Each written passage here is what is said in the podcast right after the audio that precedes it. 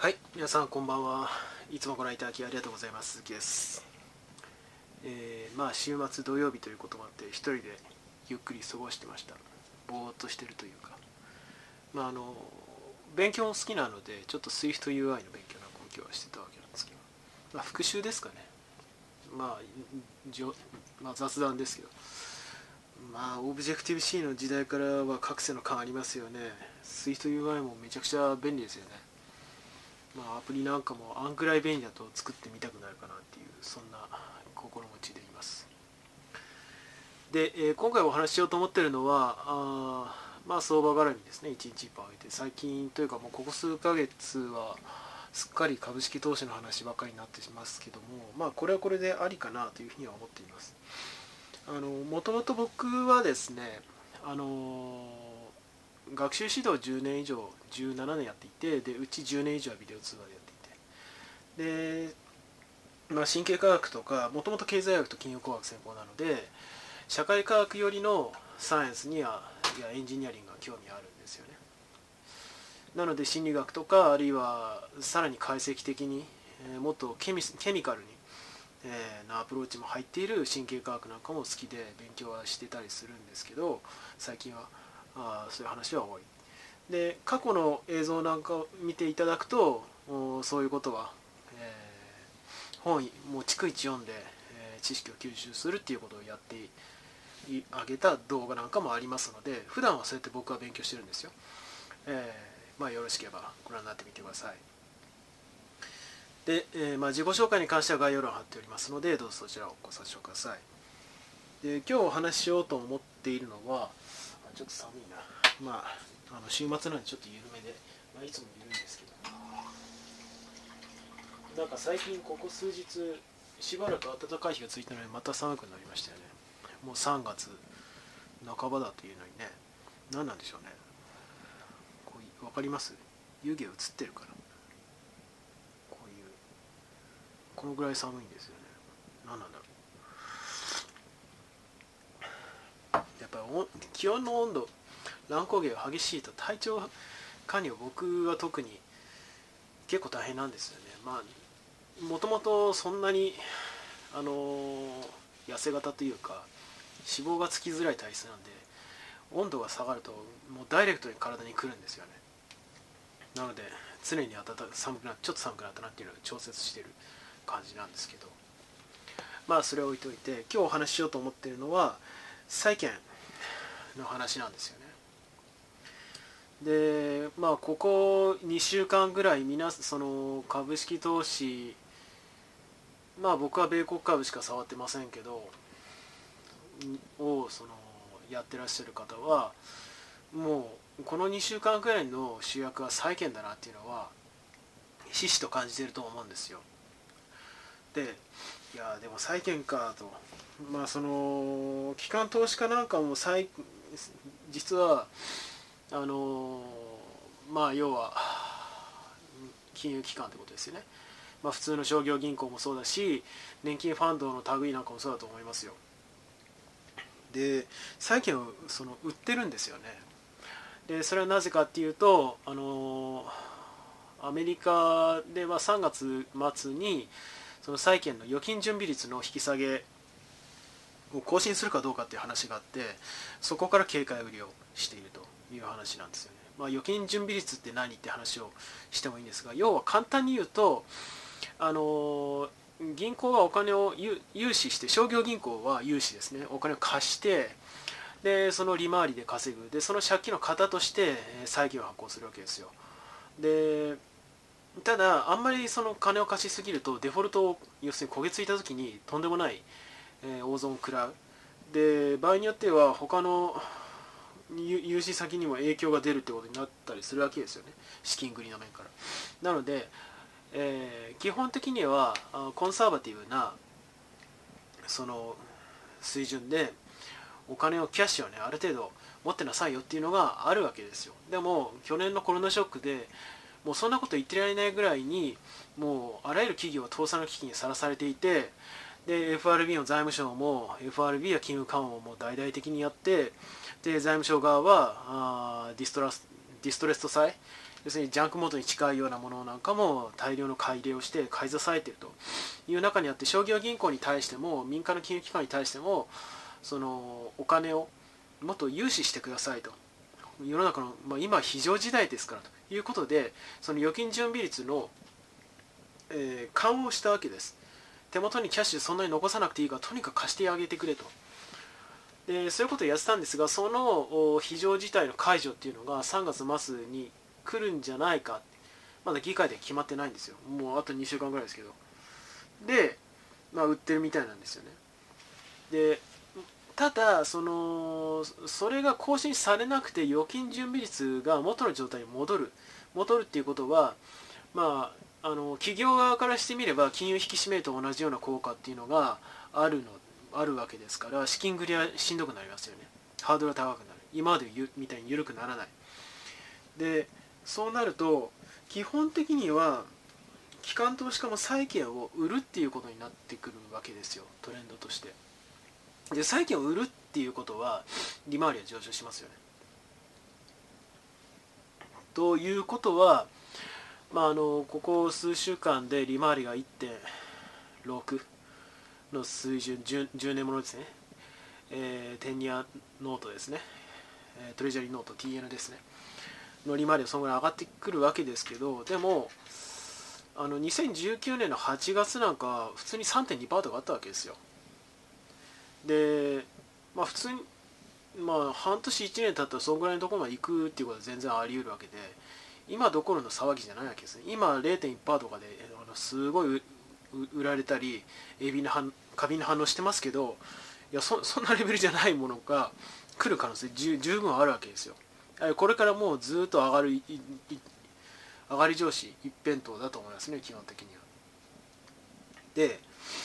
となると、まあ、当然ながら0.1%の水準でもバリエーションが下がる。だからハイテク売らなきゃグロース売らなきゃっていう今そういう状況になってるわけじゃないですか。であの1日10%下げたりとかね。いっぱいあるわけですよ。じゃあその3%上げたからゼロその株価なくなっちゃうじゃないかって そういうふうに思われるかもしれませんがそそれはそうじゃなくてその鋭敏な反応してるだけであって。ただ基本的にはバリエーションが下がってどんどんその下値が切り下がっていくっていう局面に入ってくるとは思うですよね。で、まあ、今言った全体の流れっていうところからしてももうここからしばらくは下手したら1年以上は債券市場が主役のまあリスクマネーの動きになってくるのかなというようには思うわけですよね。で何が言いたいかっていうと基本的には株は売られて債券も売られてっていう状況が続いていく中で、まあ、やっぱりその債券を中心とした売りショートあるいはそのベア ETF とかあったりするじゃないですか。ああいうものをうまく活用しながらあの資産運用していくっていうことが大事になった局面に入もう入り始めたのかなというふうに思うわけですよね。要するにそのロングでホールドしてずっとその値上がりを待つ別に待ってもいいんですけどうんどうですかね皆さんのその持ってらっしゃる方々は、まあ、僕はそのちなみに僕の今のポートフォリオは、えいわゆるオールドエコノミーのものばかりですね。もうちょっと忘れちゃってますけどそれに加えて商品作物の ETF であの債券のベアのものもちょっと組み入れたりとかあそういう形なんですよね。でオールドエコノミー側もほとんど金融機関です、まあ、あとはそのオイルですね。非常に分かりやすいシンプルな、えー、ポートフォリオになってると思いますね。まあもともとその債券の世界っていうのは国債がありきですから国債って商品は非常にシンプルで国が発行しているものしかないですからあその銘柄をピッキングして株みたいにですね。どの企業がいいとかこの企業が伸びるとかそういう世界ではないわけですけど頭の中でその一国の経済活動マクロ経済のモデルがあの直感的になんか把握しながら動かせるとかあるいはまあ別にそれが開放オープンマクロになった時にじゃあ2国間とかまあアメリカだったらやっぱり EU と中国との関係っていうのが変化した時にどういうふうに、うん、債券の利回り変化するのかなとか株式市場動くかなっていうことをざっくりと考えられるっていう頭があれば相場の張り方はむしろ楽なんじゃないかなというふうに思ったりするわけですよね。以前もお話ししたんですけどもあの投資の世界では、まあ、今はどうかは知らないですけど僕が学生の頃はピラミッド構造になっていてどういうヒエラルキーがあってあの一番賢い人たちは債券で運用する債券の運用に任せられるとかね。債券部門の人たちなんだ。そういうふうに言われたりするわけです。でなそれなぜかっていうと頭で今言ったようにマクマクロモデルをその頭の中でシミュレートしたりとかその情報をつかみながら考えるっていうことがそのままあの運用のパフォーマンスにつながりやすいっていう面があるわけですね。で次に株式。これはモメンタムがのの乗り方っていうのが債券と違って個別の企業の業績にダイレクトに影響されますからまあ正直運頼みのところがあるわけですよね。でさらに高卒とか、まあ、簡単に言うと債券っていうのは引率ぐらいの人が多くてで、まあ、クオンツアナリストなんかも含めてね。で次のところの株式っていうのは学部卒で、まあ、学歴的には割と優秀な人が多めかもしれない、まあ、これ M&A の担当者なんかもそうですよね。でその一番下にいる人たちってまあ高卒とか他のキャリアのコミカレとか、まあ、いわゆる専門学校とか短大みたいなポジションの出身者が多いとか言われてたんですよ。で商品作物はもはやあの株式債券とは連動しない世界なのでまあ運というかもうそういうものだよねっていうコモディティサイクルとかね言われてたりするものでまあほぼ無相関だったりするので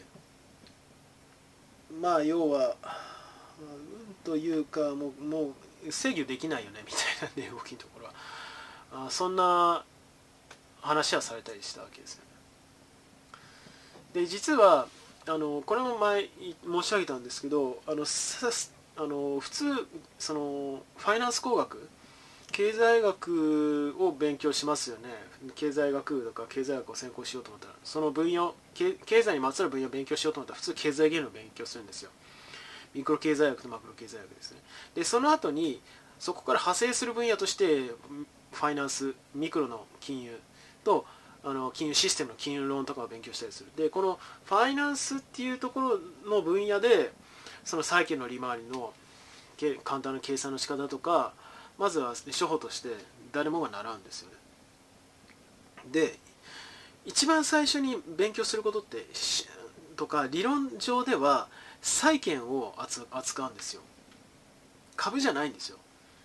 で株っていうのは債券に対してもこの前言いましたけどリスクプレミアムを載せる。要するに債券よりもリスクが大きいその分だけ利回りとして載せようと。そう国が発行する債券よりもあ企業が発行する債券の方がリスクが高いしで株式はもっとリスクが高いしみたいなそういうね評価の仕方をしてたりするんですよ。要は債券ってものがその金融とか経済学を勉強する上で一番大事なんですよ考え方として。でまああの実はそそこを全部抜きにして株式ってところから入る人たちが圧倒的大多数だと思うんですよね。世の中のその株式投資に手を出さ出していらっしゃる皆様方というのは特に個人の方っていうのは。それで結構その自分の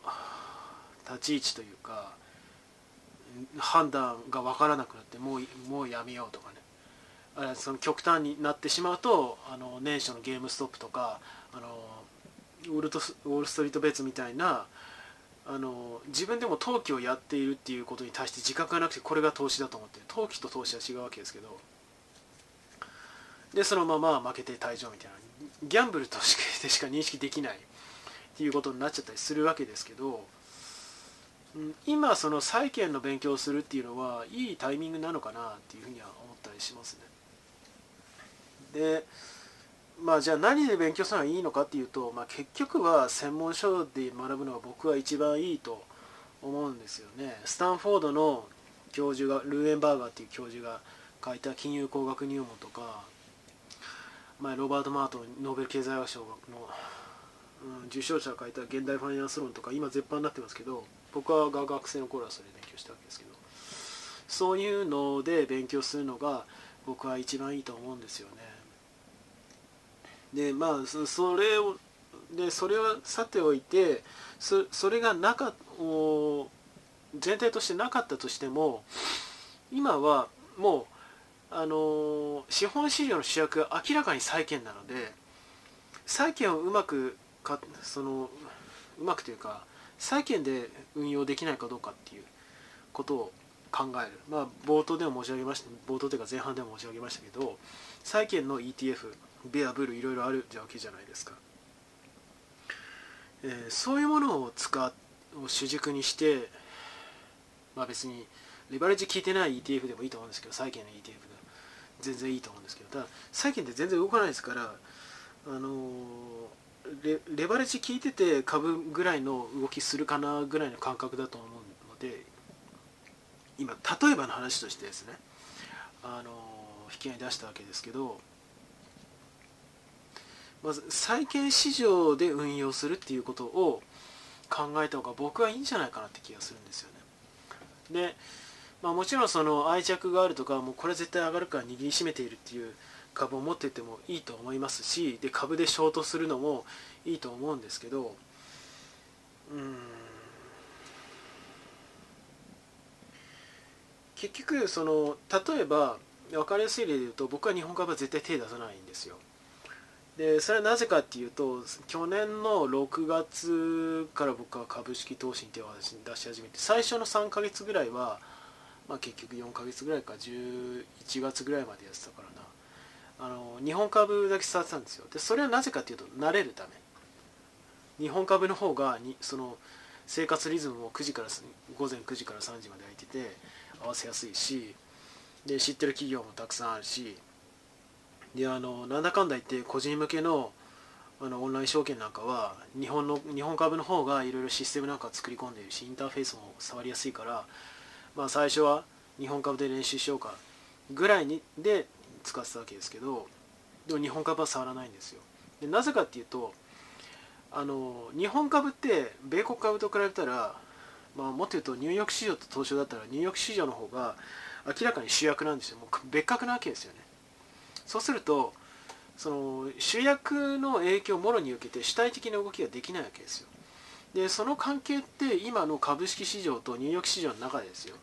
株式市場と債券市場とではもう明らかに債券市場が主役になっているのでこれは厳しいよなっていうふうに思うわけですよね。株式市場の中で完結して判断をするということ自体もそうだしもう力関係がこっちの上なんですよ。もう債券市場からの圧力がガンガン来てるっていうそういう局面に入っているのでだったらでこういう構図になってる時にどどういう判断をしなきゃいけないかっていうとこっちでメインでやろうとするとこっちのことを考えた上でこっちもよく考えなきゃいけないっていう二度手間になるわけですよね。日本株の場合も同じです。ニューヨーク市場があった時にこっちの影響力がすごいでかいから東証で運用しようと思ったらここっちをまず考えてさらにこっちを考えなきゃいけない。二度手間なわけですよ。だったら株式市場と債券市場があった時に債券市場でまずはよりね大元のところでその判断を下した方が思考の効率もいいしであの状況判断もしやすいと僕は思うんですよね。ただもちろんそのためには債券っていうものの性質というのをよく理解してないといけないし頭の中で債券と為替あるいはそのマクロモデルの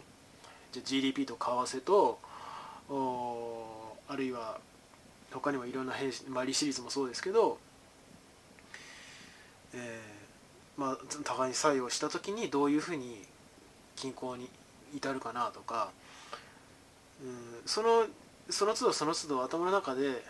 まあ、部分的場合によってはトータルで考えるっていう訓練をする必要があるのでその株式とはやっぱり頭の使い方ピラミッドの話しましたけども違うんですよね。なのでまあ勉強は必要なわけですけどまあ今いいタイミングだとは思うんですよね。それでももう常に株式だけを見てるっていうともう逆に知らないうちに追い込まれていく気もする。プレッシャーがどんどんあの強くなってくるというような気もするのでまあちょっと僕はそんな風に感じているんですけれどもねっていうところをお伝えしたいと思いますまあ一般的には例えばブルとベアの ETF なんかはレバレッジ効いてる ETF なんかは危険だっていうことは言われたりしますよね。ただ債券に関しては本当に動かないので 基本的にあの価格が。で株式と比べたらよほど正確な動きをしてくれるので債券っていうのは。株式は本当にその企業のそれこそねニコラとかイーハンみたいなことがあっちゃうと、まあ、別にスパックが悪いとかそういう話をしてるんじゃなくてなんかあ企業がなんかやっちゃいましたみたいなことがあると本当にイーハンなんか半分になったわけじゃないですか。でニコラはもう20%ぐらい下落したのかな去年いやああいうことになっちゃうわけですよ。であのワークフォースの時もそうでしたよね。あれ30%ぐらい下げてませんでしたっけ契約取れなくてっていう話がリークしてでそれが実た時に。でそんなんないですか？債券市場では。あるとしたらフラッシュクラッシュ的なものですよ。この前のコンペグヘッジ的な動きぐらいですよ。であれはもう債券のマージンコール状態だったと思いますけどもまあ債券にマージンコールってないですけど。おまあその頻度って本当にごく稀だし少なしかもまあ当たり前なんですけど国がアメリカっていう国が発行している記載している債券がベースにある市場ですからそのアメリカの信用に関わるようなアメリカ政府の信用に関わるようなその大事故が起きない限りはまあよほどの事態だと思いますよね。あのこれ新興国とか中国だったらちょっと怪しい面はあるかもしれませんけどアメリカだってさすがにそれはないと思うので、まあ、そういう意味では運用しやすいのかなというふうには思ってますね。で幸い今の時代まあ、ビアビアブルベア ETF っていう話しましたけど債券の ETF 連動型の ETF なんかあったりするじゃないですかそれはすごく僕も助かるしあの株式市場の口座で債券の運用を実質できるっていうものもありますからまあ僕はしばらくはこれをうまく使いこなすっていうことをちょっと考えてみよう手段としてはですね思考の働か方働かせ方は全然違うんですけど手段としてはそういうものを使ってえ使うっていうことをメインにしばらく考えようかなというふうには。まあ、個別銘柄とかその小型で天場が狙い狙うとかそこにロマンを感じてるららっしゃる方もたくさんいると思うし一概には進めないんですけど、うん、まあ正当な考え方をすればそういうふうになるかなと。経済学がファイナンス工学的に見るとそうなるんじゃないかなというように感じたのでちょっとお伝えしたいというように思いましたでは最後になりますがよろしければチャンネル登録および高評価の方お願いできれば幸いです。では今回この辺で。バイバイ。